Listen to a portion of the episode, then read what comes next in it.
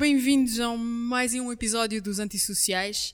Eh, aqui a partir de Marvila, do espaço da Dois Corvos, do Taproom da Dois Corvos. Já, já estamos bem aviados. Começámos aqui com, com uma session. Eh, e e pá, acompanhem, porque hoje vai ser engraçado. Tenho como meu convidado o Nelson Marteleira, eh, pá, uma pessoa que eu conheci num contexto profissional, a trabalhar para a Vorten Portugal quando estivemos a fazer o novo site da Vorten e hoje eh, está cá o Nelson, então, o Nelson eh, UX Product Designer, portanto recém-upgraded para uma nova para uma nova empresa, mas fala-nos fala de ti Nelson, e bem-vindo. Ok, obrigado por me convidares. Ah. Ah, hum, então, sobre mim, queres, queres que comece? Quem és tu? Quem, quem é que Quem é que é o Nelson Marteleira? Acho que nunca te fiz esta pergunta assim de quem és tu, pá? Então, olha, hum, quem é que eu sou? Eu sou um rapaz que queria ser arquiteto e depois decidiu que se calhar design era uma coisa mais interessante. Ok. E pronto. Eu não sabia disso que querias ser arquiteto.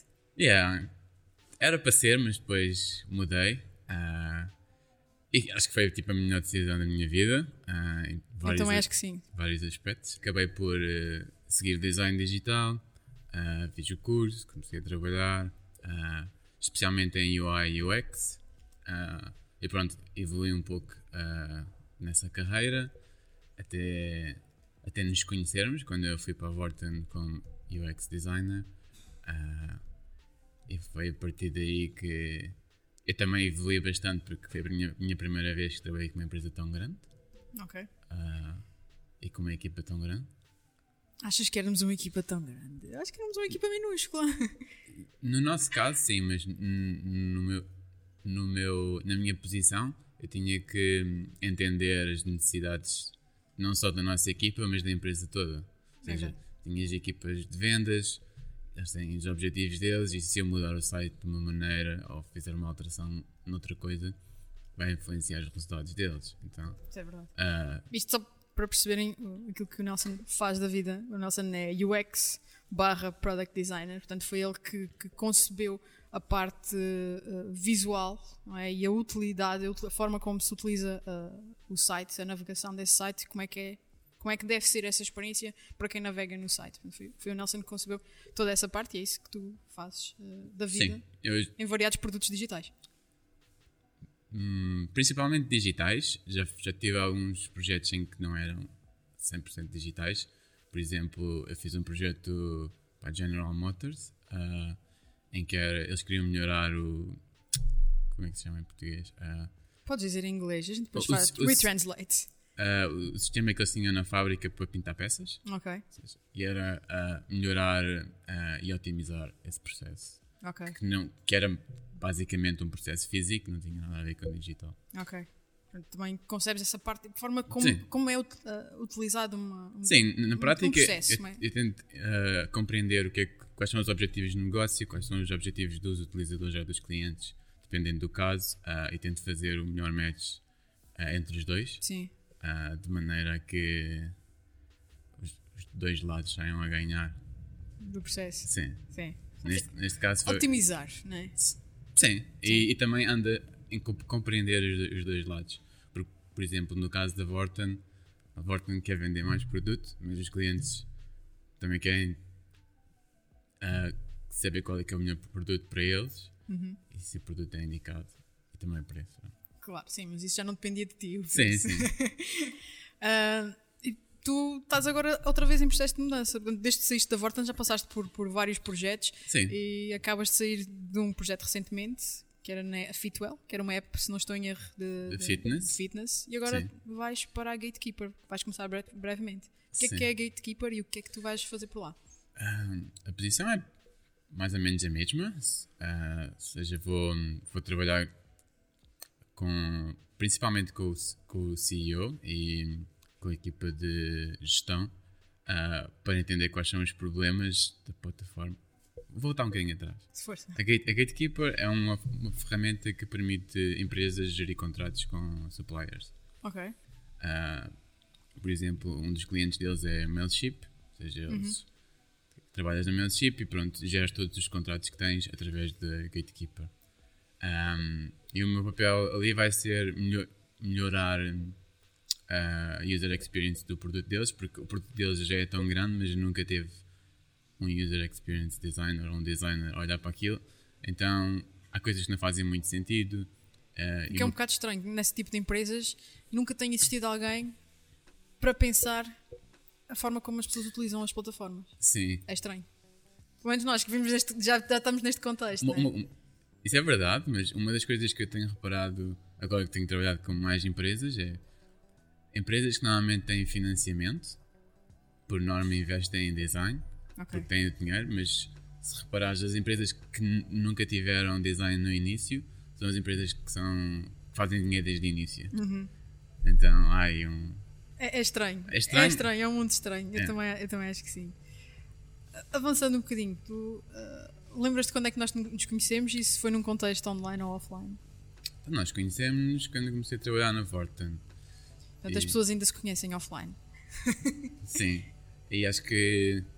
Sim, eu conheci-te. Tu fizeste o, o onboarding da tua área. Foi. Eu estava a fazer o onboarding da, na, da empresa e depois. Acho que foi. Eu já estava na equipa de conteúdo já. Sim, já onboarding conteúdos. Yeah. Acho que foi, foi aí que nós começámos a falar. Sim. Eu na altura ainda não, não tinha bem noção. Estava a tentar perceber a tua vibe. Sabes o que é estranho? Porque eu também tive imenso tempo a tentar perceber a tua vibe. Tu és um tipo caladinho, muito observador. Sim, e depois. E por... Não és fácil de ler, não és fácil não. de ler, nada. Por acaso, isso, por acaso, isso é uma das coisas que eu acho que tenho vindo a desenvolver. É... Eu não sou fácil de ler, ou seja, é verdade, eu consigo estar num sítio e não tenho nenhuma expressão. Consigo estar. Yeah, poker face. Yeah. Completamente. Uh, e é bom nos aspectos e é mau, é mau, é mau noutros. Uh, e uma das razões, voltando um bocadinho atrás, uh, pelo que eu não conseguia compreender muito bem a tua vibe, era, a tua equipa era um bocado diferente, ou seja, então havia. Na altura estava só eu e os designers, acho Estavas tu, os designers. Depois é que entraram as outras. Não, outra rapariga, não me lembro do nome dela agora. Era a Kátia, mas quando tu entraste ela não estava ainda, acho eu. Não? Acho que não. Ok. Acho, já não me lembro muito bem, mas acho que ela não estava. Portanto, era, estava eu isolada com, com dois, três designers na altura. Yeah. E, também a equipa era nova, era muito recente. E se não percebeste a vibe, eu também ainda estava a percebê-la, de certeza absoluta. Yeah. Já foi há algum tempo, isto foi no final de 2015, se não estou em erro. Ou meio talvez, de 2015. Talvez, já. Yeah, foi, uma coisa, foi uma coisa assim. E, e o, o contexto em que nós trabalhámos juntos foi. No site da, do novo site da Vorten foi um grande sucesso. E foi? Por acaso foi. Foi um grande sucesso, foi um trabalho do caraças. Eu ainda hoje em dia recordo aquilo como sendo um dos trabalhos mais interessantes e mais desafiadores que, que eu fiz. Em, ter, em termos de escala, para mim também. Ah, yeah. Porque, para além de ter trabalhado com quase todas as equipas da Vorten. Ah, porque tu passaste por todos os touchpoints, porque estiveste a perceber é. as necessidades de toda a gente. Sim. E depois ainda foste para a parte complicada do marketing e de como é que a marca. Sim. Uh, vai Sim, trabalhar a, o seu visual. Sim, eu andei ali a negociar coisas. Sim, ah, Achas que um, uma pessoa com as suas funções, alguém que desenha um produto para, para um cliente, tem muito de ter esta coisa de mediador e de Sim. tentar sacar o melhor daquilo que, que, as pessoas pedem. Porque as pessoas querem o mundo e não dá para fazer o um mundo, não é? Sim. Se fores à internet e pesquisares o papel de um designer, oh, Tens que pensar no utilizador. Mas isso é um, é um, se eu disser isso, estou um bocado a contradizer-me porque hum, estás a trabalhar para um negócio. Ou, claro que vais ter que hum, pensar no utilizador, mas também vais ter que pensar no negócio porque fizes tudo certo para o utilizador e se for mal para o negócio, o negócio vai falir e pronto, o utilizador não vai ter nada Tu tens sempre isso no teu mindset de eu tenho que ter isto sempre equilibrado de alguma forma porque uma das duas pode falhar. Pode ser o negócio, pode ser a experiência do utilizador, Sim. que por sua vez vai fazer com que o negócio falhe. Sim, por, por, por exemplo, tens, tens um exemplo, exemplo do, do Uber. Uh, a experiência é brutal, eles investem bem em design. É um produto que funciona bem, bem resolve um problema. Eu uso todos os dias, quase menos agora. Ah, e, mas depois vais a ver, aquilo não, não faz dinheiro, estás a ver? E eles podem dizer: Oh, nós temos esta visão brutal nós queremos ser uh, a, a, empresa de transpo, transportes do futuro, uma coisa assim. Mas sinceramente eu não sei se eles vão chegar lá, estás a ver? Ou seja, Mas porquê é que tu achas isso? que eles vão ficar sem dinheiro. Achas que eles estão a injetar muito dinheiro, muito dinheiro sem terem retorno? Sim. Na, na minha opinião, em 10 anos, o Uber vai ser tipo comprado pela Tesla, uma cena do género. Uau! Vamos ver se daqui a 10 anos essa tua previsão. Não, não, não sei, Ou em tipo, menos oh, tempo até. Acho que. You heard it first, people. Nelson Marteleira a prever que a Uber há de ser comprada nos próximos anos, possivelmente por uma Tesla.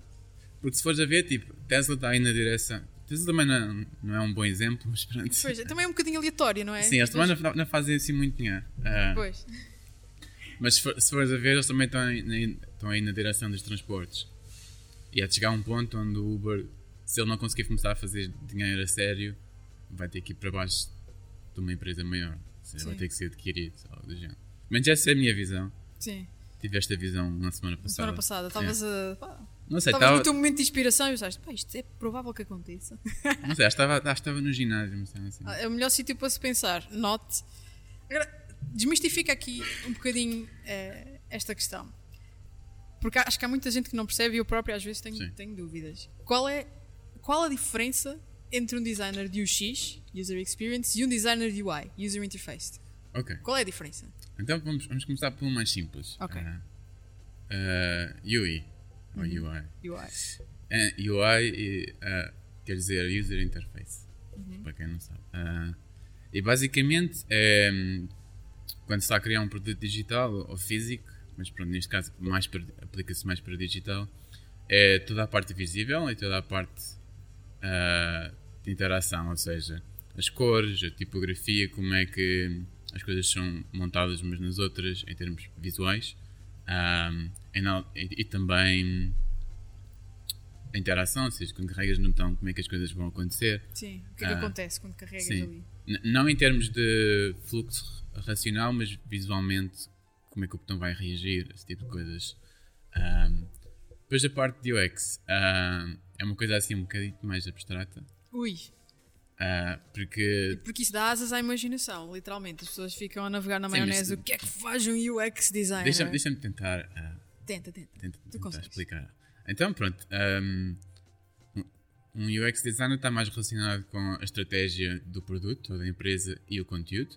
Neste, neste caso específico, por exemplo, da Vorten, uma das minhas preocupações era garantir que todo o conteúdo produzido pela Vorten tinha um lugar ah, e, estava, e era mostrado ao utilizador no momento certo. Ou seja, se, havia um, um conteúdo sobre televisões, devia ser mostrado quando alguém estava à procura de televisões e não quando estava a ver telefones, ou uma coisa do género. Ah, Claro, tem que fazer sentido na journey que Sim, a pessoa tem. exatamente. Ah, e também, normalmente o UX designer faz a, a parte do wireframing, and basicamente é a interface, mas sem cores, só mesmo com umas caixas a explicar como é que, onde é que as coisas vão ficar e como é que elas. A linguagem muito leiga são os stickmans. Oh, yeah. É verdade, são os stickmans. Não, não tem cor, não tem, não tem nada de muito, muito complexo. é- Yeah. São uns, uns traços. Yeah. E hum, outra coisa que o UX designer também faz, e este aqui recentemente, Tu sabes que eu ainda guardo os primeiros wireframes que tu fizeste para o Vorten PT. Sério? Eu ainda tenho isso guardado. Pá, sério, tipo. in- mas eram digitais ou físicos? Ah, não, eram digitais. Foram aqueles primeiros drafts que tu fizeste, mas já, já no computador. Não, não desenhados à mão. Não, esses eu não tenho. Esses eu não tenho. Mas tenho os outros. Tenho alguns. Eu acho que já, não sei se tem. isso. Ah, eu tenho. Eu tenho. Eu gosto de ver.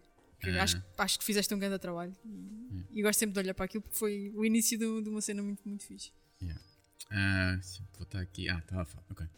Desculpa, interrompi-te. Não faz mal, faz mal. Ahm, outra coisa que um UX designer também faz é hum, prototype, ah, proto- prototipos. Ok.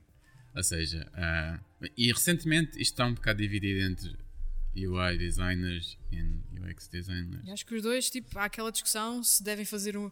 Se um designer deve ser de UI e deve ser de UX, ou se devem ser separados. Por, por norma, ah, tens casos onde são juntos, tens casos onde são separados. Na minha opinião, ah, e dependendo da, da empresa e da, e da estrutura da empresa, faz mais sentido estar junto. Porque se quiseres ser rápido, ou seja, eu posso fazer os wireframes, fazer UI protótipo, testar com utilizadores, repetir, ou seja, é um, é um processo muito mais rápido ah, e pode trazer melhores resultados. Por exemplo, nesta nova empresa onde eu vou trabalhar, eu vou ter um UI designer. Ok. Ah, e aí o fluxo já vai ser um bocado diferente. Ou seja, eu já tenho que coordenar com ele ah, e tenho que documentar, porque vamos trabalhar remote. Ou seja, Sim, é pode ser um aspecto. desafio. E é, e é para onde vai a minha próxima pergunta, que é, tu já estavas a trabalhar remoto. Aliás, não vou fazer a próxima pergunta, porque vamos ter que fazer uma pausa. Deixa-me acabar, deixa acabar de explicar o que é, que é UX. Ah, força, força. Então, temos aqui um exemplo mais físico, se calhar é mais fácil. Ok. Pronto, imagina, o copo é uma peça de, de user interface. Eu interacto, eu interajo com isto. Esse inglês está aí eh, pelo meio, É. uh, a esmifrar-te todo. Sim, é que já, já não, não falo muito português no dia a dia, então é difícil. É Ah. verdade. Pois A cerveja é outro elemento do user in- da interface. Juntas os dois, agarras no copo. Isto é user experience. Ah, porquê? Porque na prática isto aqui é uma journey, ou seja, tu chegas aqui, vais ao balcão, pedes a cerveja que queres, tens que escolher, sentas-te, o banco também faz parte da interface, ou seja, estás confortável, sentes-te bem aqui. Ah, a temperatura da cerveja também é outro fator importante. Ah, e, e e todos estes detalhes fazem com que A experiência. a experiência seja. O interface são as pecinhas que compõem Sim, ima- ima- outro exemplo, por exemplo, quando tu pões a mesa, ah, os talheres, os garfos, os, os pratos, ah, são a interface, a comida. Comeres a, a comida é, é a experiência. experiência. É. Ok. Eu acho que. Ainda bem que usaste cerveja, a dois corvos vai ficar super feliz.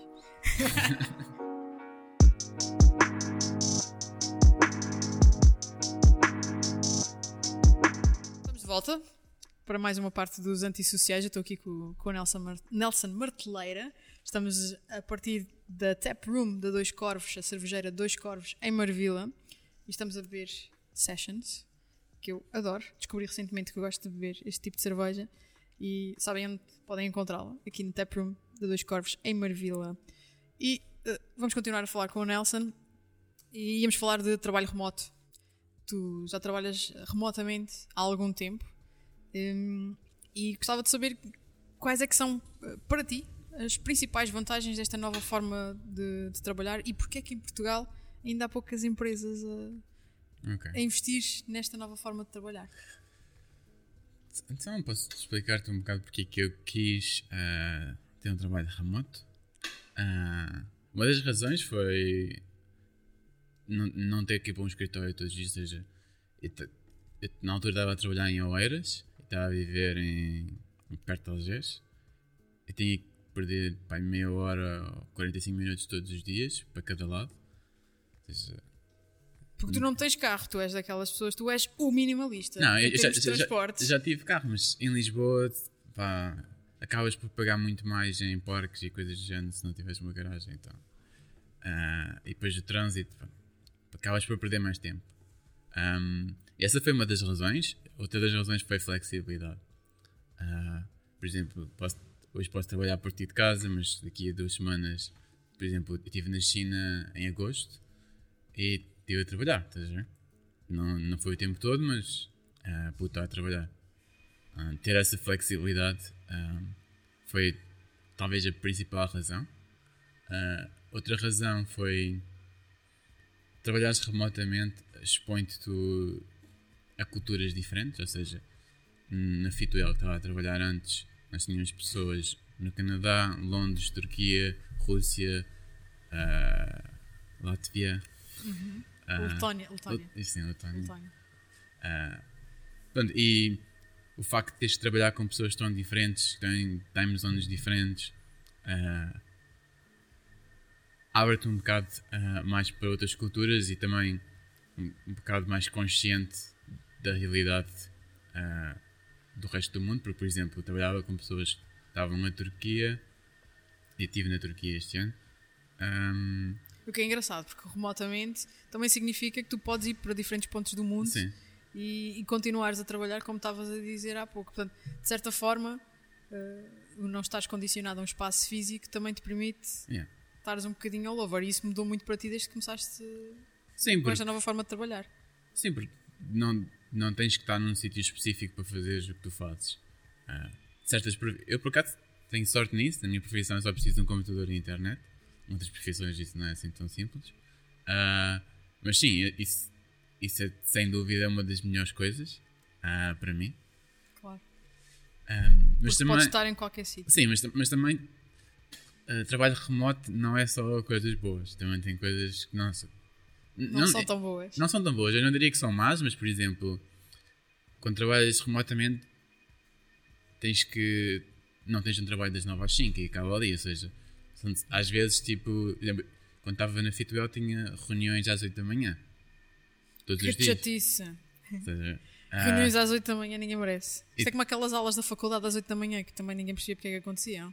Sim. E, e, e, depois, tipo, ao fim do dia, temos se estiveres com alguém que trabalha nos Estados Unidos, vais ter que ter um bocado mais paciência e vais ter que lhes responder às mensagens, ou vais ter que fazer uma call com eles. Ah, ou seja, tens que. A, a tua hora de trabalho. Nunca é uma hora fixa, não é? Yeah, sim. Não são 8 horas seguidas. Yeah. Ah, Pode ser 2 horas aqui, mais E 2 também- horas ali. Como toda a gente usa o Slack ou coisas parecidas para comunicar, Uhum. vais ter que explicar as coisas muito, com muito mais paciência. Por exemplo, quando às vezes as pessoas não estão a compreender, mas é uma coisa extremamente simples, mas tu vais ter que explicar aquilo três vezes. Ah, for preciso. Graças a Deus tu és um tipo bem paciente. Ah, por acaso já fui mais. ah, Talvez, a idade de- a- com a idade a gente fica menos paciente, mas eu acho que tu és um tipo extremamente paciente e estás ali tipo, ok, isto funciona desta maneira por causa disto, este passinho, este passinho, este passinho. Sim. Tu és meticuloso na forma como explicas. Eu acho que é por isso que tu acabas por ser bom a explicar coisas porque tu és muito paciente. sim, nesse aspecto, sim. Ah, mas, mas esse aspecto é mais mais, que é tu mais aches, técnico. tipo, pá, este gajo é um lerda, meu, tipo, não está a perceber nada, mas ok, step by step. És muito calmo nesse aspecto. Mas uma coisa que acontece em empresas remotas é quando tens muitas reuniões, ah, video, videochamadas, e muitas vezes as pessoas têm a câmara desligada, ou seja, elas estão lá, mas não estão com atenção. Sim. Ou seja, estás a explicar algo, estás a explicar uma coisa. E está alguém a fazer as unhas do outro lado. Sim, You never know. mas o problema é que isso estressa-me, bué, meu, é tipo, eles não Sim. prestam atenção e depois, tipo, passado um dia, vêm-me perguntar aquilo que eu tinha explicado na reunião. E eles estavam na reunião, estavam só eles na reunião, era eu e eles. Yeah. Ah, pá, isso, isso é, um, é, um, é um bocado mau. Mas também vai sempre depender um bocado de- da empresa e das pessoas que trabalham na empresa. Por exemplo, nesta empresa que eu vou começar a trabalhar agora, ah, é uma empresa que foi um bocado acidental, da maneira como nós nos encontramos. Nem sequer estava à procura, mas. Que é engraçado, estas coisas vão-te acontecendo e tu vais dizer, pá, why not um novo desafio, né? Sim, uma coisa que eu aprendi quando saí, desde sair da Vorten, ah, e, quando- e posso dizer que a decisão de ter saído da Vorten mudou a minha vida em todos os aspectos Sim. possíveis. Porque sabes que as pessoas têm muito aquela coisa do a Vorten é uma grande empresa, não é? Sim. Como outras grandes empresas no nosso país. E as pessoas ficam muito tipo, "Ei, agora vou sair de uma grande empresa, o que é que vai ser a minha vida? Hum. Não é? E tu Sim, cu- foste. quando eu saí da Vorten, muita gente da minha família dizia Yeah. que não era a coisa correta a fazer. Sim, porque estás a sair da Sonai, que é tipo a maior empresa do país, e agora o que é que vai ser de ti? Percebes? Sim, As mas- pessoas não têm noção do mundo que está lá fora porque só conhecem aquilo Sim. que é normal, não é? E uma das razões pelo que eu de- que eu decidi sair da Vorten foi exatamente por isso. Quando eu estava lá e estava a fazer uns projetos ah, depois do trabalho.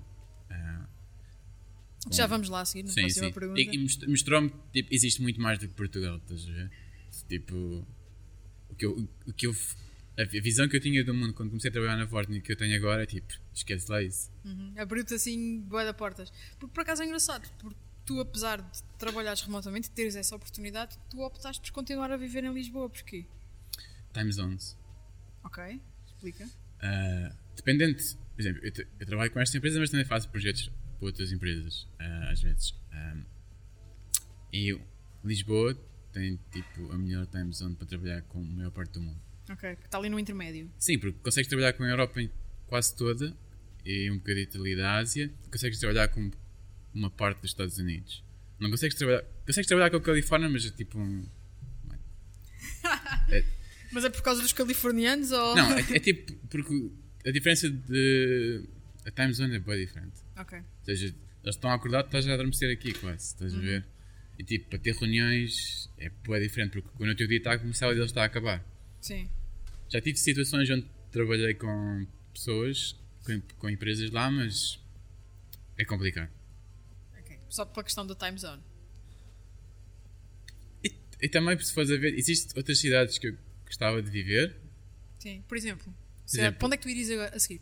Nova York, ou, mas Nova York é deixado por causa do Visa, já tentei, pá, aquilo, esquece. Do quê? Do? Do Visa, ou seja, Ah. é bem difícil teres um Visa para tu viveres lá. E Londres, estou só à espera do Brexit. Para, saber Para ver o que é que acontece. Sim, dá para ver o que acontece. E hum, E o Canadá? Acho que uma vez falámos do Canadá. já estive no Canadá, estive há 5 meses. Sim. Ah, é fixe. Se Mas- vives, se vives numa cidade, no centro da cidade, se vives fora, aquilo é um bocado. Pá, não não se passa assim grande cena, estás a ver? Ok. Mas, por exemplo, eu estive em Montreal, tipo, é uma, uma cidade boa da vez. Porque tens tipo. Bué, dif- línguas diferentes, pessoas completamente diferentes. É, é um melting pot também de culturas. Yeah, Yeah, Isso, é- isso é, é giro. Tu já falaste aqui um bocadinho disso, mas tu és um side hustler, tu tens sempre projetos extra, não é? estás sempre à procura de qualquer coisa e é isso que eu admiro muito em ti, é porque tu não, tu não paras, tu fazes as tuas, as tuas horas no teu trabalho, no teu day job e depois tens sempre qualquer coisa, nem que seja investigares para ti ou outros trabalhos que tu fazes para, para outros clientes que arranjaste eh, em termos pessoais. Um, e nesta altura do campeonato fala-se muito em, em burnout, porque as pessoas são muito uh, aliciadas a serem altamente produtivas. Um, o que eu gostava de saber é, acho que as pessoas também vão, vão gostar de saber, é como é que tu geres o teu tempo, como é que tu te tornas efetivamente uma pessoa produtiva, como é que tu fazes para gerir isto tudo, o teu trabalho, a tua vida pessoal e o teu uh, after, after Yeah. job. Ok. Então, relativamente ao burnout, eu, eu, eu acho que burnout existe. Por exemplo, existem alguns youtubers que estavam a ir muito hardcore que tiveram isso, mas grande parte das pessoas que dizem que têm burnout, na realidade eles não têm burnout. É só... Ui, polémico! Yeah, é, um, é, um, é um bocado porque. Achas que é só para dar cliques? Yeah, na, na maioria, porque se fores a ver, tipo, para teres burnout, tens de estar ah, a executar o que tu fazes, tipo, a um nível, tipo, extremo e sem pausas. E, sinceramente, eu conheço uma ou duas pessoas que fazem isso, e, tipo, Casey Neistat. E mesmo assim- agora está mais calmo. sim, agora, agora, agora, já desistiu de, de fazer o que que... Esquece. Sim, já vamos falar, já vamos falar do Casey. Sim, já vamos ah, falar do Casey. ah, mas pronto, voltando, voltando, voltando ao tópico do burnout. ahm, sim, esse é o meu ponto. E como é que eu organizo a minha vida? Sim. Acho que isso é o mais interessante, tipo, perceber como é que uma pessoa que tem tanta coisa a acontecer Sim. na sua vida consegue gerir isto tudo. Uma coisa que eu faço é tenho. ah, eu organizo o meu ano em, em quarters ah, e depois divido todos os meses organizo o meu mês e todas as semanas organizo a minha semana. Ou seja, tu não consegues. ah, a, a ideia é tipo pla- planeias o que vais fazer e executas o que planeaste. Para a tua vida, tipo, pessoal, profissional, Sim, tudo. sim, está tudo. tudo. Está Ah, tudo escrito. Por exemplo, eu posso dar aqui um exemplo de como é que eu faço para organizar a minha semana. Ah, very, muito detalhado. Ah, Força. Então, tenho uma lista de todos os projetos que tenho e coisas que tenho para fazer. Por exemplo, projeto A, B, C, ah, o que for. Ahm, depois tenho as tarefas para cada um e começo por hum, colocá-las todas no Google Calendar, ou seja, alocar time. Sim. Ah, por exemplo, suponho que eu tenho o trabalho, bloqueio logo os blocos que são ah, respectivos para isso ah, e começo a preencher com os, os buracos que tenho com as outras coisas. Sim. O que é que são as outras coisas? Por exemplo, uma das coisas que eu comecei a fazer foi tipo me- medi- meditar e exercício, ou seja, começou a fazer. Não é uma coisa que eu talvez vá fazer, mas é uma coisa que está lá no calendário e eu vou fazer, ou seja, eu, eu todos os domingos planeio a semana e durante a semana nem sequer me preocupo em planear mais nada. Porque já está. Sim, é, planeias no, no fim de semana e executas durante a semana. Ou seja, durante a semana não tens de estar a pensar o que é que eu vou fazer, está no calendário, vais lá e fazes, estás a ver? Sim. Ah, E, o, e o extra? Quando aparece assim uma coisa que não estava prevista? Sim. De acontecer. né? Sim, acontece várias vezes. ah, ajustas. E eu também deixo algum espaço para conseguir mexer caso precise. Estás a ver? Por exemplo, eu, eu tento ir a dois eventos sociais por semana. Ou seja, Para sair de casa e para as Sim, pessoas sim. verem que estás vivo e tal. ah, e Também é bom. Tento ter, porque, por exemplo, se vais a um evento social, provavelmente vai ser um bocado mais do que aquilo que está planeado. É sempre. Então, nesses casos, eu eu nem sequer ponho nada a seguir. Eu já sei que aquilo vai, vai durar mais. Ahm, Depois, no fim de cada semana, ou seja, eu durante a semana executo tudo e faço tracking de todo de tudo o que faço, ou seja, em termos de tempo. Mas usas uma app? Sim, uma uma app no computador. Eu faço tracking no computador. As Ok. coisas que não são no computador é difícil fazer tracking. Yeah. Ah, se eu me lembrar, posso adicionar lá manualmente ah, o tempo. Ou seja, eu faço tracking de tudo, depois ponho isso numa spreadsheet ah, e está dividido em categorias, ou seja, projeto A, B, C. Acho que a maioria das pessoas faz isso com as, suas, com as suas finanças, tu fazes isso com o teu tempo. Eu também faço com as minhas finanças. mas, mas- isto, é uma, uma prática que o meu business coach ah, ensinou. E pá, funciona. O Nelson é daquelas pessoas fancy que, que já teve um business coach. Pá, yeah, pode-se dizer que sim. Não, mas eh, nós brincamos eh, sobre essas coisas, mas a realidade é que eh, para muitas pessoas faz, fez diferença. E no teu caso fez diferença. Tens Sim. essa pessoa que te ajudasse, desse essas luzes. Né? Sim, porque a razão pela qual eu tive um business coach foi porque eu fui de bom para excelente em termos de clientes, estás a ver? Sim. E, ou seja, isso aconteceu e eu não, não fiz nada de especial. Ou seja, Aconteceu. sim, aconteceu e, e eu quero manter isso, estás a ver? Sim. Então, essa foi uma das principais razões, perceber como é que eu posso manter isso. E um business coach percebe tudo sobre o negócio, então faz todo o sentido.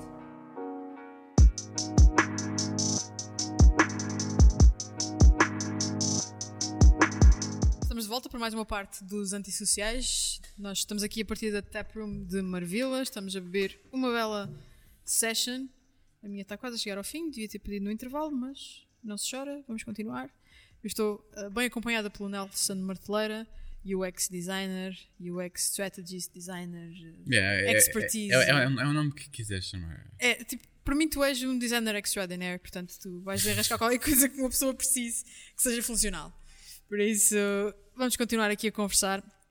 Ah, já tivemos a falar um bocadinho de, de trabalho remoto, de burnout, de, de side hustles e agora vamos voltar outra vez ao produto digital. Para ti, quais, quais são as premissas para ter em mente para, para concretizar um bom produto digital? Um website, uma app, whatever. Acho que primeiro é tipo, hum, as pessoas têm que compreender, ou o negócio tem que compreender para quem é que está a vender e compreender quais são as necessidades. desse- Calma, desse- calma. Fazem uma pausa. Ok. O nego- há, há negócios que não sabem para quem é que estão a vender? Sim, isso é, o- é, é, é o prato do dia. Uau! Uau!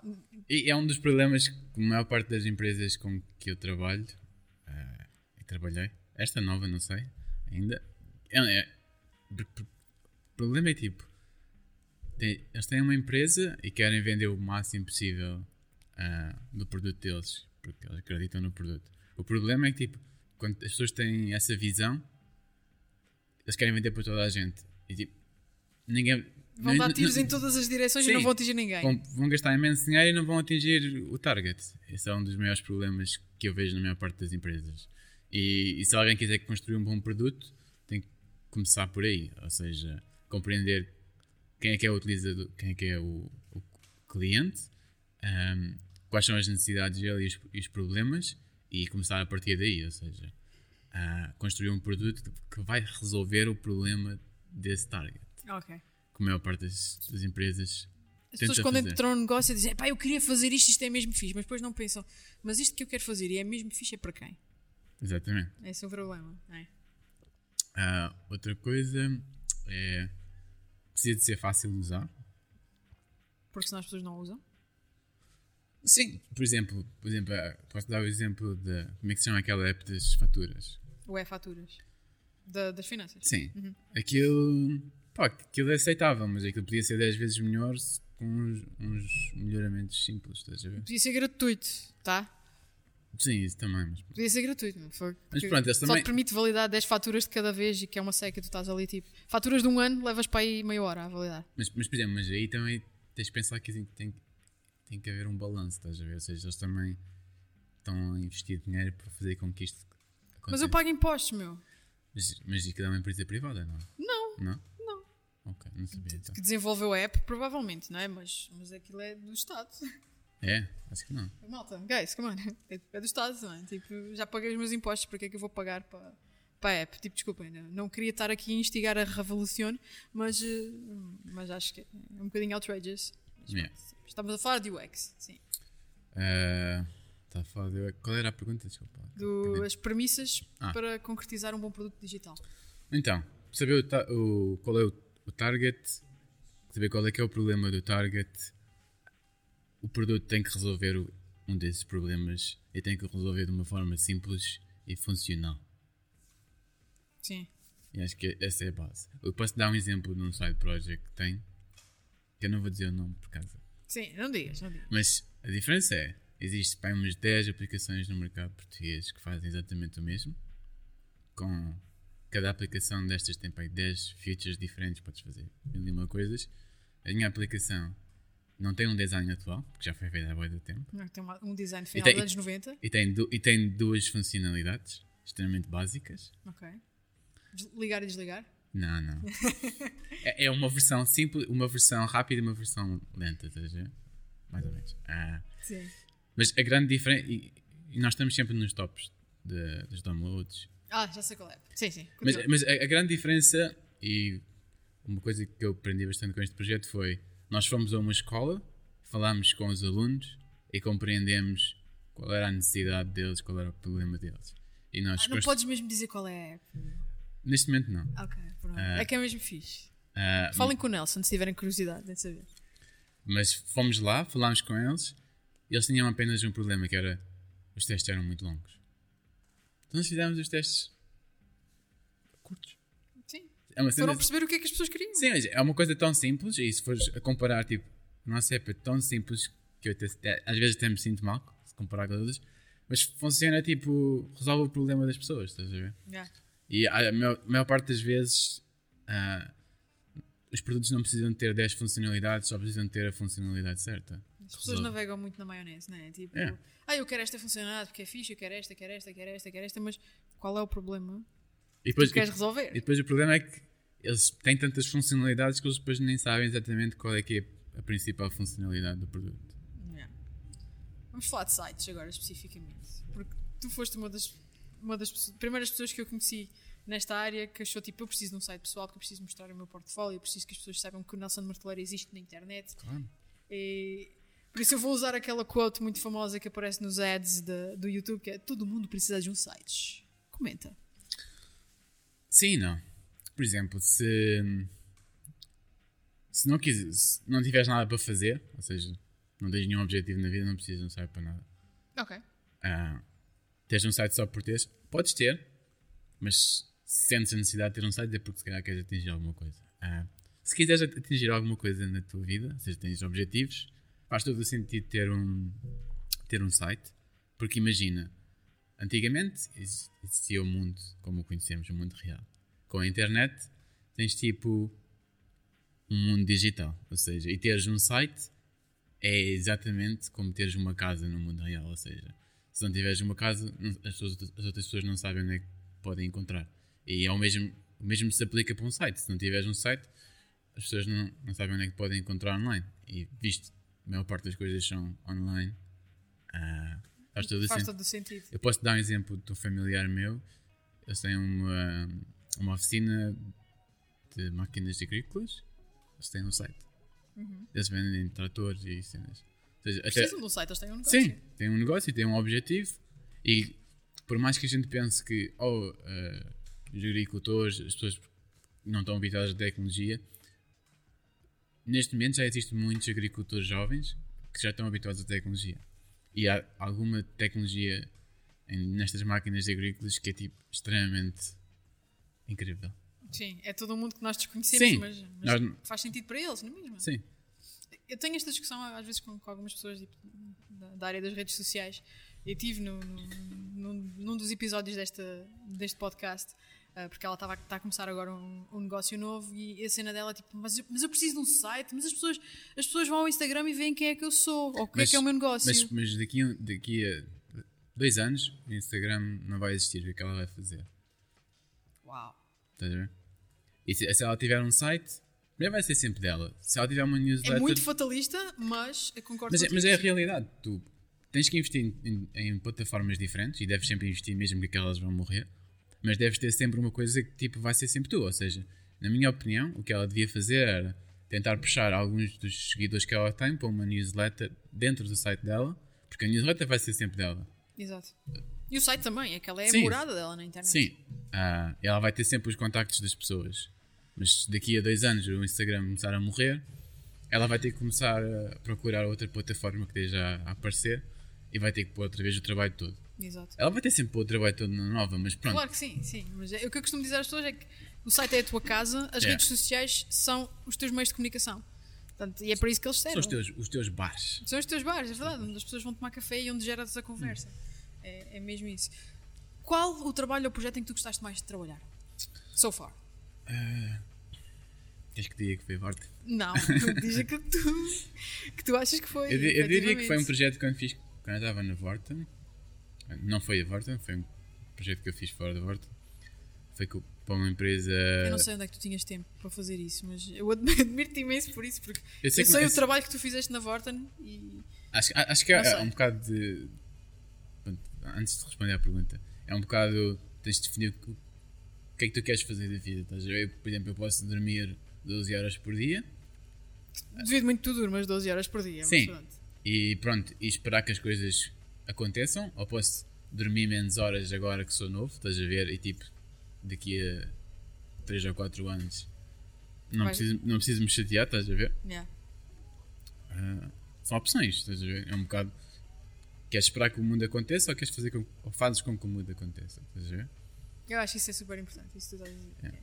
Porque acho que há, há muitas pessoas que, que- que reclamam ah, sem, terem, sem terem o com que reclamar, que é tipo, ai, as coisas não me acontecem, acontecem aos outros e não sei o quê. Tipo, ah, mas e se levantasses o rabo do sofá e fosses fazer coisas? Yeah, eu posso dar um exemplo. Houve uma altura que eu queria fazer um projeto e eu estava. E era um projeto pessoal, nem era tipo para mais ninguém. Ah, eu estava a levantar-me às 4 da manhã, a trabalhar das 4 às 8, a ir trabalhar até às 6, e depois trabalhar das 6 e meia às 8 e meia, depois Mas trabalhar. descansavas aí pelo meio, alguns, tipo, às 4 da manhã até às 8 Não, da então, manhã. levantava-me às 4, trabalhava, depois tomava, tomava banho, pequeno almoço e ia trabalhar. Este tinha o almoço, não é? Estava um vídeo do YouTube, A Day in the Life of Nelson McLean. É, Quase. talvez.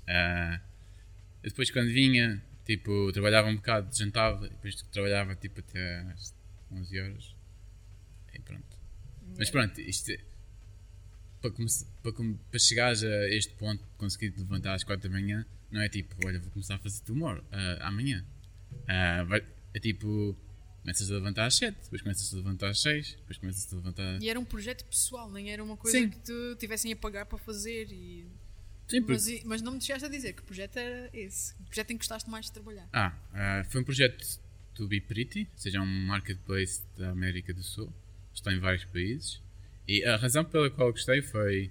Eu já conhecia alguns elementos da equipa, mas foi exatamente. Foi mais por causa da, da dinâmica da equipa. Ou seja, eles sabiam como trabalhar, eles sabiam como trabalhar comigo e vi, também reconheci a minha importância na equipa e no projeto, estás a ver? Ah, e foi aqueles projetos onde nós compreendíamos. Entendiam-se bem. Yeah, era uma cena muito fixe. E que bons exemplos portugueses e estrangeiros é que tu nos podes dar de, de produtos digitais?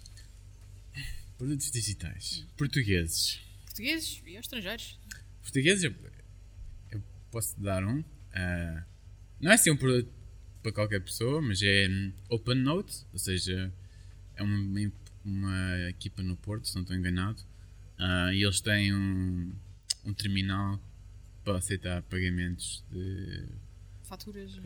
Sim, para, pagares com Bitcoin. Seja, Ok. por exemplo, tens aqui, se a dois corpos quiser aceitar pagamentos com Bitcoin, começa a usar o sistema deles. Imagina, estás a ver o Shopify, Sim. uma cena idêntica, mas só a parte de pagamento. Ok. Isso é um exemplo português. Sim, um exemplo português. Agora vamos aos mais fixes. Aos estrangeiros. Então vá. Ah, Superhuman Não sei o que é. é um- uma maneira diferente de interagir com o e-mail. Ou seja, estás a ver todos os, os, os comandos que fazes quando estás a trabalhar, exemplo, no a editar vídeo e essas coisas.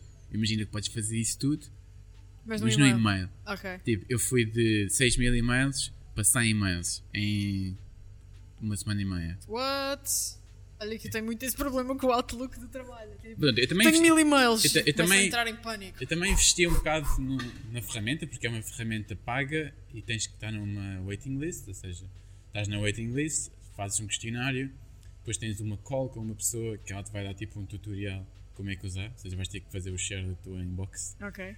Não estava assim muito preparado para isso. Ah, não, mas é fixe, é superhuman, é, acho que é 30 dólares por mês, mas se, a pessoa usa muito o e-mail, vais dar a diferença. Primeiro tens menos e-mails, tens menos stress porque aquilo hum, consegues fazer split da inbox, Ok. Ou seja, por exemplo, eu tenho e-mails só de uma empresa específica, vão todos para ali. É um bocado como filtros, mas um bocadinho diferente. E tipo, por exemplo, durante, durante o dia recebo montes de e-mails que são. não são importantes para o meu dia a dia. Eu quero ler no fim do dia, ou passado dois dias, Sim. mas tipo, ter aquilo no meio dos e-mails importantes é só. Arruma. Sim, Tu arruma. ou seja, eu nem sequer vejo esses e-mails e isso é da fixe. Um, Outra ferramenta.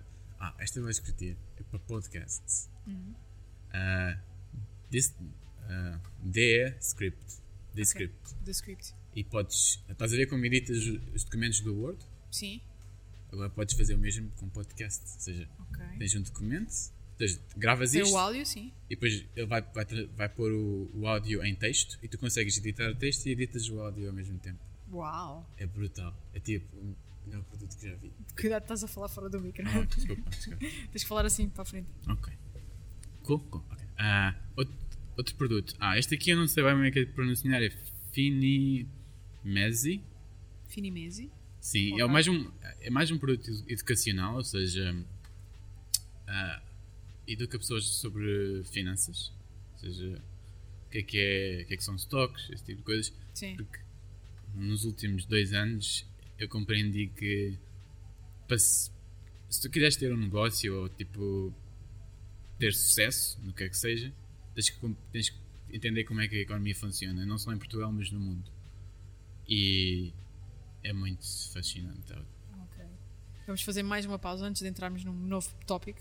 Eu, eu- eu tenho mais um produto. Ok, diz, diz. É o. Notion.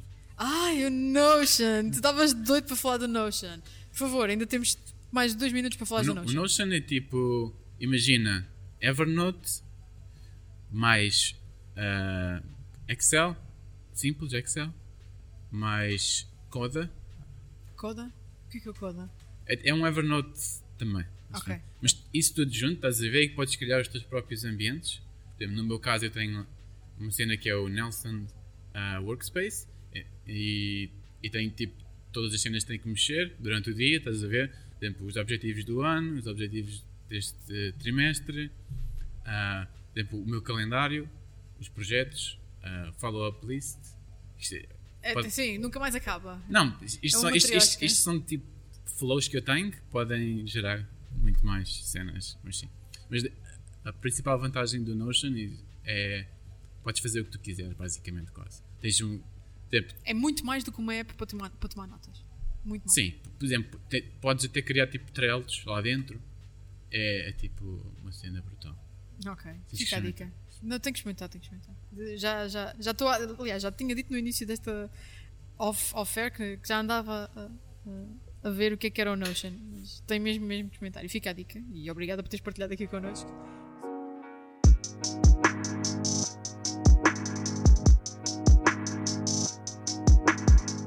Estamos aqui a partir de Marvila, na tap room da Dois Corvos. Vamos continuar a conversa com o Nelson Marceleiro enquanto bebemos as nossas sessions, a matiné aqui da Dois Corvos. E vamos finalmente começar a falar de redes sociais, que é uma área que eu, que eu gosto bastante e que tu também gostas, que eu sei. Para te perguntar qual é a tua rede social preferida e porquê. Pessoal ou profissional? As duas. Se, existir, se for diferente. A rede social que eu uso mais neste momento é o Instagram. Que surpresa. Ah, mas a razão por ser o- Instagram. ah, É porque tu és um tipo que tu, tu publicas muito pouco. sim. É? Mas és mais. És um voyeur. O ver? que é que é um voyeur? Eu não, eu não sei o que é um Mas a voyeur. um voyeur é uma pessoa que está só a ver. É tipo, Ah, ok, estou a ver o que é que os outros estão a fazer e tal, estou a recolher, a recolher insights e blá, blá, blá, blá, mas não publico. Sou mais Sim. de ver do que publicar. E é o teu caso, não é? Às vezes, sim. É? A maior parte das vezes. Ah, Porquê que é o Instagram a tua rede preferida? Então, é o Instagram, porque, por exemplo, no meu trabalho, pá, às vezes chegam a alturas em que uma certa tipo queimado, estás a ver? Tipo, não dá, não dá para mais. Então, o Instagram é tipo uma, uma rede social que, pá, é visual, estás a ver? Não tens que estar ali a fazer um esforço a ler ou coisas do género. Sim. Não podes só fazer scroll ou fazer swipe nas stories. Ahm, por exemplo, no- também uso bastante o Twitter, mas no momento, quando eu abro o Twitter, a minha disposição é, é diferente, estás a ver? Sim. Ou seja, tenho paciência para A tua ler. postura é diferente quando abres um Sim. Twitter e um Instagram. Sim. Ah, por exemplo, agora também tenho experimentado o TikTok. Hum, Já vi. Já te vi por lá. Já Sim, já, já tenho conta sei lá, há uns, uns meses. Ah, Eu, estive lá quando era o. o, um, como é que se chamava? O Musical.ly. Antes. sim, eu, eu eu também tinha conta no Musical.ly. Ah, não sei se, acho que é a mesma conta. É a mesma coisa, é, É. eu acho que sim. Ahm, sim, tenho estado, tenho estado a tentar perceber. Mas porquê que tu adotaste esta postura? Porquê que tu és mais de, de ver do que de publicar? Porquê que não publicas? Sinceramente é mais falta de tempo, ou seja, com tantos projetos ao mesmo tempo é difícil dar prioridade a isso, mas é uma coisa que eu vou tentar ah, corrigir nos próximos tempos. Ah, Se precisares de ajuda. oh, claro, Vanessa, claro que sim. Ah, é só porque sempre me fez um bocadinho de confusão. Ta- e tu também- uma pessoa tão Sim. literada no que é que é a rede, a rede social e a forma como as pessoas usam as redes sociais e depois Acho- não publicas. Acho que um problema foi falta de tempo e outra coisa foi o facto de pensar que não que não sabia o suficiente para falar sobre o, o assunto, estás a Ah, ver? como eu, como eu, eu, eu identifico-me bem com isso. Ah, Identifico-me bem com E, isso. e neste momento acho que tenho mais confiança nesse aspecto. Principalmente porque pronto, trabalho com muitas equipas diferentes, com projetos que são bastante, bastante conhecidos. Ou seja, acho que não teria esta oportunidade se não percebesse minimamente o que é que faço. Exato. Acho que já tenho algum mérito, não muito, mas. Tens muito mérito.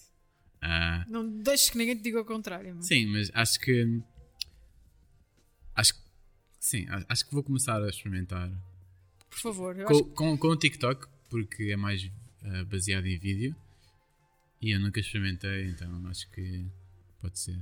Por favor, eh, morro para ver o que é que é o Nelson Morteleira a publicar consistentemente nas redes sociais. A sério, mesmo. Acho que se for, vai ser tipo muito profissional, ou seja, vai ser mais baseado naquilo que eu faço. Ou seja, imagina o que eu tenho em mente, não sei se vai ser assim, seria algo tipo, imagina Casey Neistat, mas em TikToks.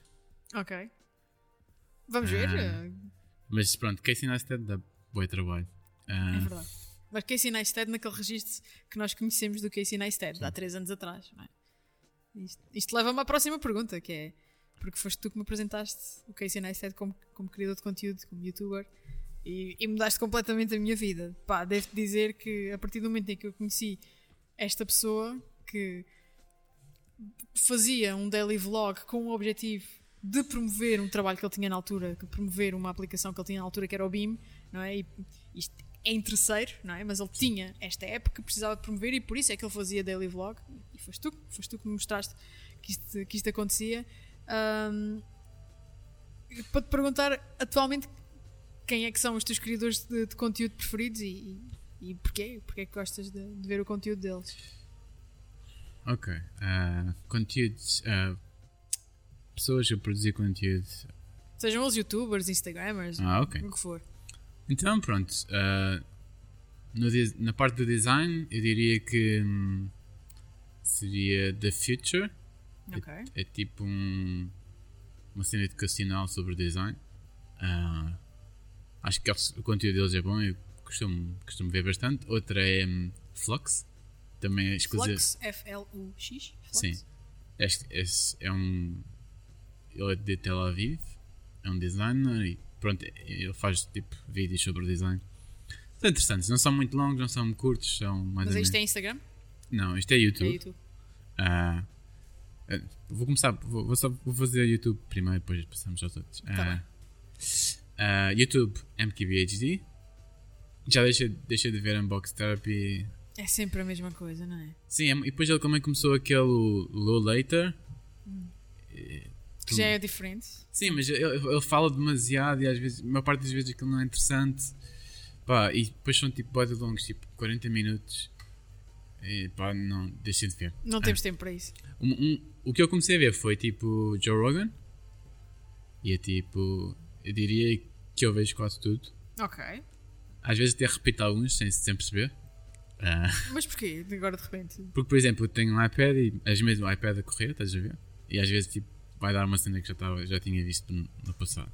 O YouTube decide que eu tenho que ver E aquilo. ficas para lá uh, a Cara- ouvir e a ver. Sim. Porque se fores a ver, tipo, eu, tenho, eu vejo aquilo no YouTube, mas não olho muito para o ecrã, estás a ver? É mais ouvido. Ah, outros, ah, Instagram. Por acaso no Instagram não tenho assim ninguém específico que, que siga, acho eu. Não?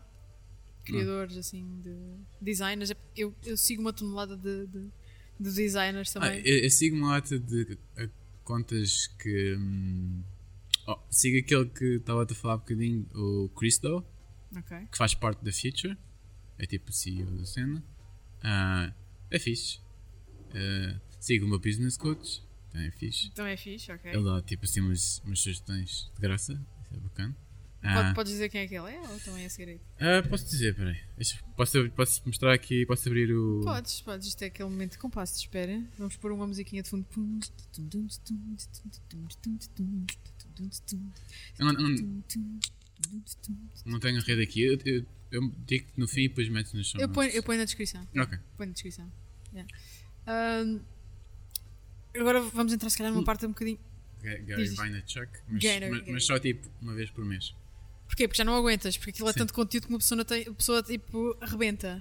é? Sim. Eu falo por mim, eu tenho eh, o Gary Vaynerchuk ativo eh, para ver em primeiro lugar no Facebook, no Instagram, no Twitter e chega uma altura em que tipo, eu já vi isto, eu já vi isto, eu já vi isto, a mensagem é sempre a mesma. E ele próprio acho que já disse tipo, a mensagem é sempre a mesma. Recebam as minhas coisas pá, eh, só quando acham que precisam mesmo. Eu, eu- eu, por acaso há, um, há dois anos atrás ele disse uma cena que foi tipo hum, deixem parem de ver o conteúdo e vão fazer cenas Uhum. e, e foi, um- foi um bocado a atitude que eu tive porque neste momento se eu, se eu comparar com o passado há três anos atrás eu vejo mu- muito menos pessoas Sim. no YouTube Mas isso é porque já tens boas referências, não é? Eu também Sim, sinto um também. bocadinho isso. por exemplo o Peter McKinson Peter McKinnon, o McKinnon, yeah. videógrafo. Ah, é Eu fixe, de Peter é fixe, mas já está cá um bocado saturado. Não, Eu fartei-me imenso dele. Não sei porque acompanhei com muito entusiasmo aquele primeiro ano em que o gajo chegou a um milhão de, de subscritores e depois fiquei. Fartei-me, Yeah. achei que era sempre mais do mesmo. Ele não me estava a contar uma história nova. Yeah. Eu também tenho, também tenho visto há seis meses atrás, agora já não, ah, o Matt Diavela, Mativela. mas foi tipo, tive ali três semanas em que via todos os dias cenas dele, estás a ver? Mas depois cansei-me também um bocado. Yeah. Mas quando ele mete uma cena nova, por norma, eu vejo Mr. Beast às vezes. Mr. Beast, a sério? É mesmo, tipo, sabe? É um no-brainer, é tipo. Yeah, e uma parte das vezes eu vejo os vídeos em duas vezes velocidade, estás a ver? Uhum. Pá. Para vezes- ser rápido e conciso. Eu nunca Sim. vi assim, nesse formato. Por exemplo, se, for Joe Rogan ou Machiavelli, tipo, há uma mensagem, mas por exemplo, Mr. Beast pode ser até em três vezes, porque aquilo não Yeah. há assim nada. Não há nada para para reter. Yeah. Yeah. É um no-brainer, é um no-brainer. E em Portugal, faz-se bom, faz-se bom conteúdo? Tens referências de criadores de conteúdo em Portugal? Ahm, eu sei, sei o nome de um ou dois. Vou-te ser sincero, eu não, não vejo YouTube por- português. Não vejo YouTube não, português. não. Hum, mas por algum motivo em especial. Nossa. acho hum, não, não há nenhum motivo em especial. Ahm, é só, por exemplo, eu trabalho com empresas que não estão em Portugal, minha namorada não é portuguesa, ou seja, em casa nós não, não vemos ah, televisão portuguesa. Ah, e pronto, isso é um bocado a consequência. Sim, dessas- tudo isso. Mas porque há aquele mito do ahm, tudo o que acontece lá fora ah, só chega a Portugal passados, passados 3 anos. E nós não temos um Casey Neistat. Porquê é que nós não temos um Casey Neistat? Ah, ok. Posso responder isso? Ah, a- acho, acho que não demora 3 anos, essa é a primeira coisa. Acho que no passado demorava, agora é capaz de demorar para aí 3 a 1 ano, eu diria. Ok, bem Ah. menos tempo, sim. Sim. E eu, eu acho que até tivemos uma coisa, em Portugal tivemos uma coisa parecida, não ao nível do Casey Neistat, porque eu já vou explicar porquê, porque ele tem um background diferente, mas é- havia um rapazito no, no YouTube, Nurb ou uma coisa assim. Sim, Ele também fazia uma espécie de daily vlogs. Sim. Era tipo em casa, sim. Mas acho que foi, foi antes do, do Casey Neistat. Ahm, portanto, acho que se faz conteúdo, acho que o, o grande problema e, e a razão por os youtubers portugueses não verem o mesmo nível de sucesso que o Casey Neistat ou- é tipo a língua, ou seja, Sim. tens, de verdade tens o Brasil, mas não é É exatamente difícil também passar para esse lado, Yeah. não é? ah, por exemplo, se um, se um youtuber em Portugal começa a fazer cenas em inglês, tipo, e se tiver a qualidade que deve ter, pode, pode chegar ao nível de um Casey Neistat. Mas pronto. Uhum. Mas a audiência é pequena, não é? Sim. O, pro- o problema de fazer as coisas em português é que tipo, a audiência é muito mais pequena, ou seja, vais ter 12 milhões de pessoas em Portugal, contando com as pessoas que vivem fora de Portugal. E pouco mais. E depois podes ter o Brasil, mas vai depender um bocado do teu conteúdo, se, ele, se, o, se o público brasileiro tem interesse Exato. ou não. Por exemplo, no Também caso. depende do tipo de conteúdo, não é? Porque Sim. a ideia que eu tenho do- do- do- do- dos criadores de conteúdo em Portugal é que é muito aquilo que era hum, o YouTube nos Estados Unidos, lá está, há dois ou três anos atrás. São os reacts, são os pranks, são, são aquilo que é, é mesmo entretenimento no-brainer. Yeah. ok? Tu não tens um Matt Diavela português.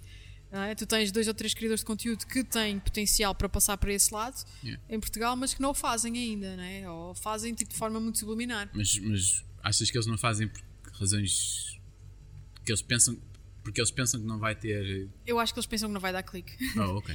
Eu acho, que eles, eu acho que eles têm noção de que as pessoas em Portugal estão muito habituadas àquilo que é a televisão convencional, em que um Big Brother é que é o, o programa de horário nobre e é que é entretenimento, não é? e por isso também não, não arriscam um bocadinho, porque eu acho que muitos deles têm vontade de criar esse conteúdo mais de fundo, não é? mas não o fazem porque sabem que não vai dar clique. Mas achas que também uma das razões pode ser financeiras?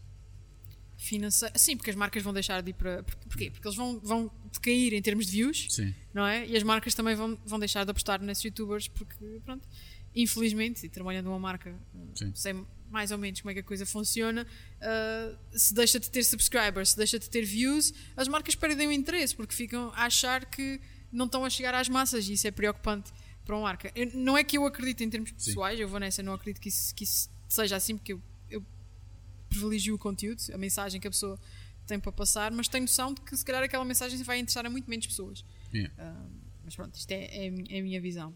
Mas acho que estamos, estamos nesse ponto. Acho que eles têm vontade de criar um conteúdo mais de fundo, não o fazem porque não vai dar tanto clique. Sim, eu estava a perguntar isso Não porque, por dar view. exemplo, para chegar ao nível de um Casey Neistat, primeiro é preciso de muita experiência porque o Casey ele já era tipo um filmmaker bem famoso, com bem de prémios, dominava completamente a técnica e a arte de contar uma história e ele simplesmente mudou para, o- para o YouTube, onde o É to- o-. Sim, onde, onde o, o top do YouTube era tipo uma cena muito rudimentar, nem sequer estava próximo do nível dele.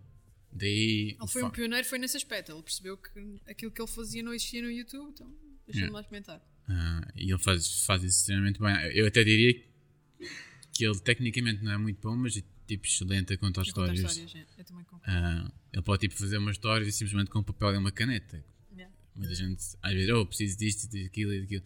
Não, precisas de uma câmera, que até pode ser um telefone, e precisas de uma caneta e de um papel, ou, ou, ou nem isso, às Ou- ou vezes. Só Sabes falar. falar? Yeah. sabes falar bem e explicares bem às pessoas. E achas que somos todos criadores de conteúdo?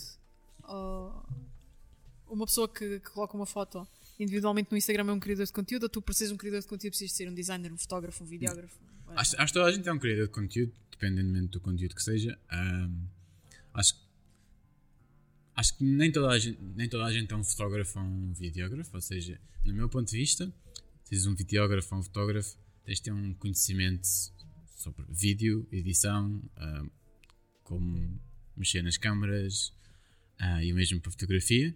E no caso do criador de conteúdo, por exemplo, tens, tens pessoas que são gigantes no Instagram e no YouTube e eles ne- nem sequer editam vídeo ou, ou editaram vídeo uma vez na vida. Estás a ver? Sim. Tens, como é que ele se chama? Patriot, Patriot Arc Act or something like that. It's like, uh, é, Esse inglês está sempre. é, é um indiano que tem um show no Nova York e é no YouTube e também tem uma cena no Netflix. Ah, Eu não tenho a certeza absoluta, mas eu acho que ele nunca editou vídeo. É, tipo, ele é gigante, estás a ver? Ah, Ou portanto, tem alguém que faz isso por ele. Sim, ele já tem uma equipa gigante e Sim, estas são aquelas pessoas privilegiadas que já entram no YouTube com, com as ferramentas, né? Ah, caso não, não tenho a certeza, acho que a Não? história dele até foi, até foi uma cena decente. Ele começou quase nada e foi subindo. Ok, mas fora das redes sociais. Acho que sim, acho que ele tinha tipo um talk show na televisão e Ok. foi para o YouTube. Uma cena assim. Tipo parecido, parecido com o Casey, mas um formato diferente. Ahm, ah, Criadores de conteúdo, se todos nós somos criadores de conteúdo ou não. sim, eu diria que sim. Sim. Depende, por exemplo, tu, eu faço conteúdo, pode ser sobre design porque tenho interesse em, nessa área. Se fores de música, vais fazer sobre música. Ah, mas for, no fim do dia, conteúdo é conteúdo, ou seja, é o que tu podes consumir. Não é necessariamente se é design, se é arte, se é música. É conteúdo. Ok, então Qualquer a, a minha pode- mãe que tira uma fotografia ao meu sobrinho e publica no, no Instagram é uma criadora de conteúdo. por Sim. Ok, ok. Ah, estamos a entrar na reta final do, do programa. Já, Vanessa? Já está, tipo, estás a ver, passou bué da rápido. Passou muito rápido. O que é que tu tens aí na calha? Novos projetos que, que estejas a fazer, fora esta nova, esta nova empresa para onde vais trabalhar? Por acaso tem um projeto que é tipo no code. Ah, ok. Tem um projeto que é no code, Ok. ah, que é uma nova ah, tendência que está a aparecer, ou seja, criar produtos que não necessitam de ser desenvolvidos, ou seja, não precisas de developers. Ah, e a minha ideia é, ainda está um bocado em bruto, mas é todo o conhecimento que eu adquiri com o Vorten e com os outros projetos todos. ah, ou seja, eu sei bastante sobre e-commerce e SaaS business, ah, software as a service. E, e, Para os mais leigos, incluindo eu, eu nunca sei o que é que é dizer SaaS. ah, e a minha, minha ideia é tipo compilar isso num produto que eu tenho mais ou menos em mente. E a parte fixe disto é como já existem tantas ferramentas que me permitem criar isto sem developers, basicamente eu consigo fazer quase tudo. So, Portanto, o designer que não precisa de codar. Precisa um bocadito, mas é, é relativamente simples comparativamente com criar uma coisa do zero com Sim. developers. É muito mais fácil para o designer hoje em dia. Ah, eu posso dar um exemplo. Eu uso uma ferramenta que é Webflow para criar algumas páginas e eu fiz uma vez um teste com, com um amigo meu que é front-end developer. A mesma página, ele demorava, demorou-lhe um dia, a mim demorou-me 3 horas. Uau. E a minha estava com animações e todas as cenas, todos os, Sim. fixe. Ah, Isso é um upgrade gigante. É um upgrade sim, gigante. porque Estás a dizer que os front-end developers eh, devem começar a temer pelo seu posto de trabalho? acho que sim. Ah, acho que, Polémico! Por exemplo, tens tantas ferramentas que estão a permitir eh, criar front-end de maneira tão fácil, sem código. E, se, por exemplo, neste caso do Webflow, eu exportei o código e já mostrei uns quantos front-end developers. ah, e eles todos dizem que o código é- é não é excelente, mas é tipo.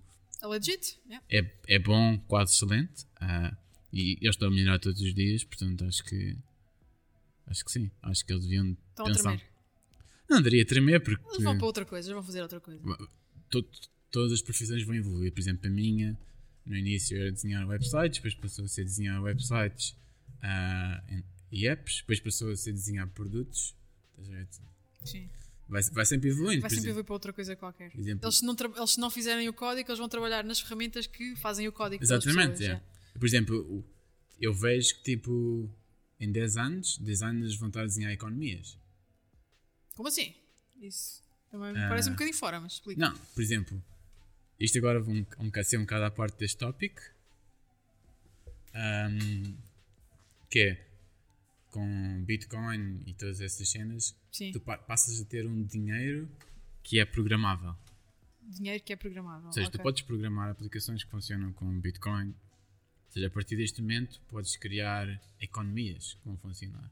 Uau. Imagina, eu posso dar alguns exemplos. Um exemplo é, por exemplo, em termos de investimento, por exemplo, eh, investidores que querem investir, em vez de investir numa empresa, podem investir num indivíduo e usam smart contracts, ou seja, que é uma cena que existe dentro do. Ok, tipo, depois deste episódio as pessoas todas vão.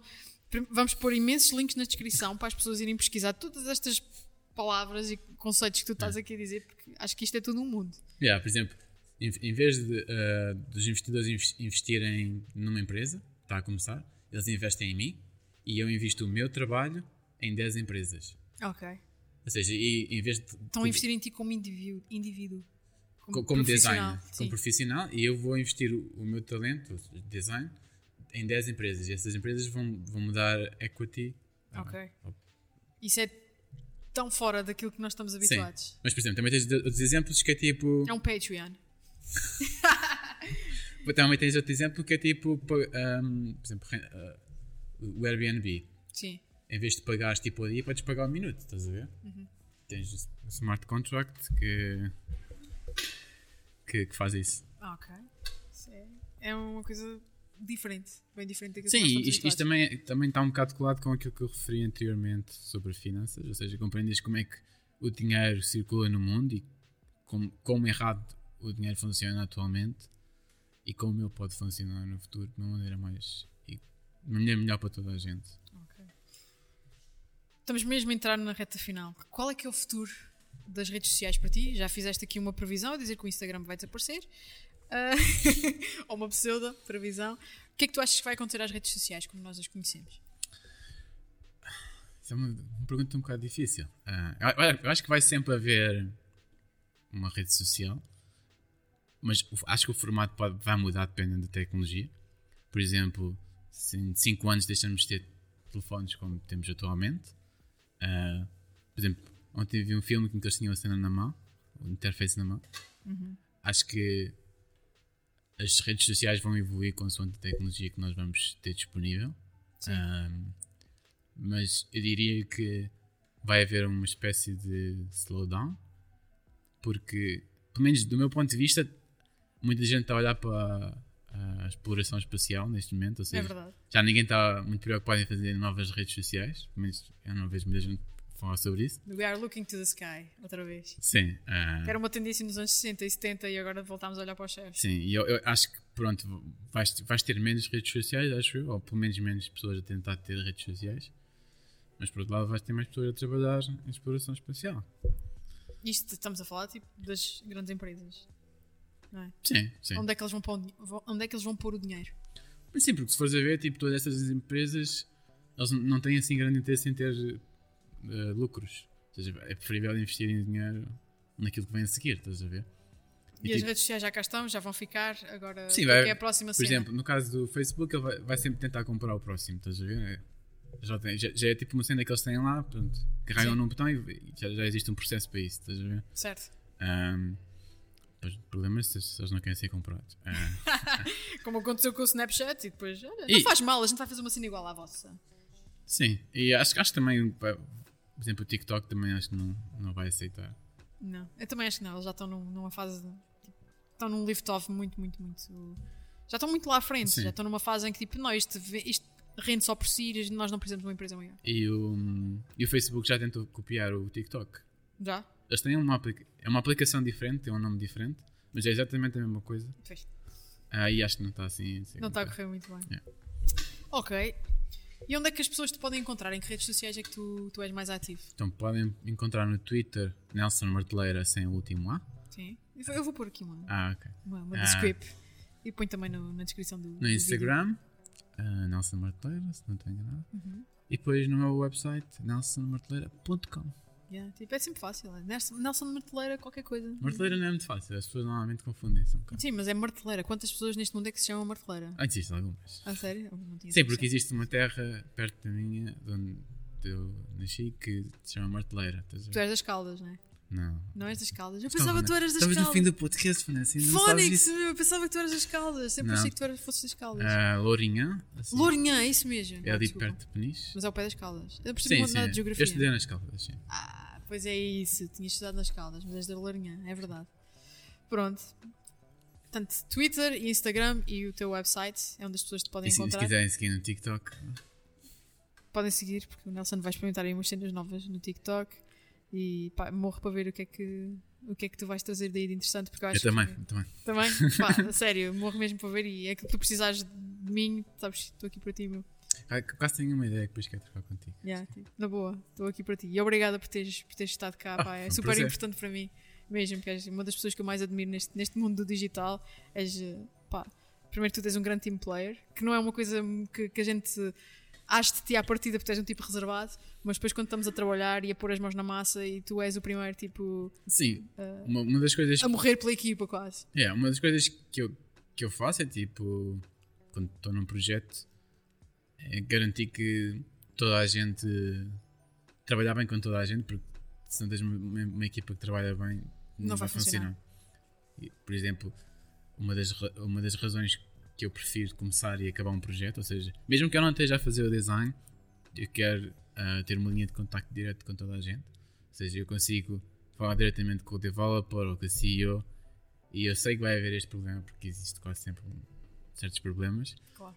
e resolver esses problemas antes deles acontecerem, ou pelo menos ter uma mensagem. Sim. Mandar uma mensagem ao developer, olha isto, isto, isto, isto, fala comigo se houver um problema, estás a ver? Yeah. E o mesmo para o CEO.